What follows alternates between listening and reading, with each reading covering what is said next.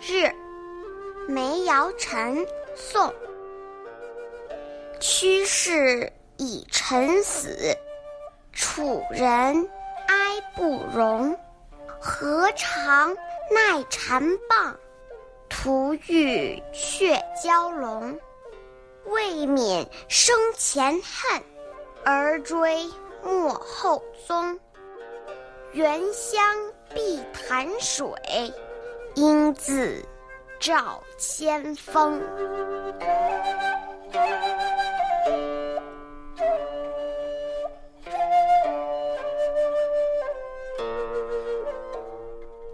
屈原已经跳进汨罗江自杀了，楚人都感到同情和痛心，哪里能制止得了昏君和奸臣的责难呢？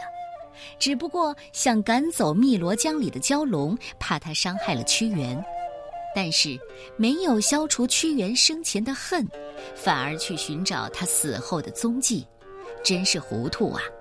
而今天只留下碧绿的原香水，倒映着。山峰的影子。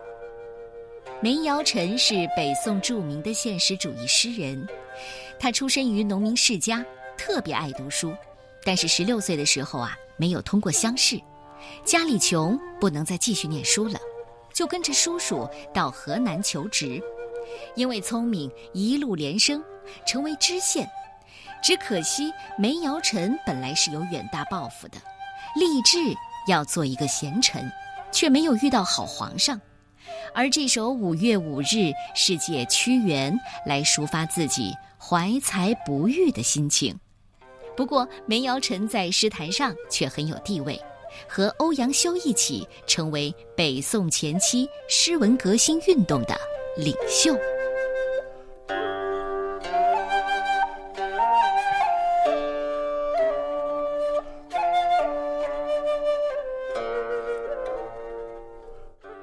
五月五日，宋代，梅尧臣。屈氏以臣死，楚人哀不容。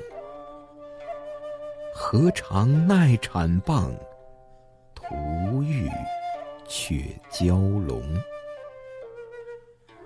为民生前恨，而追。莫后踪，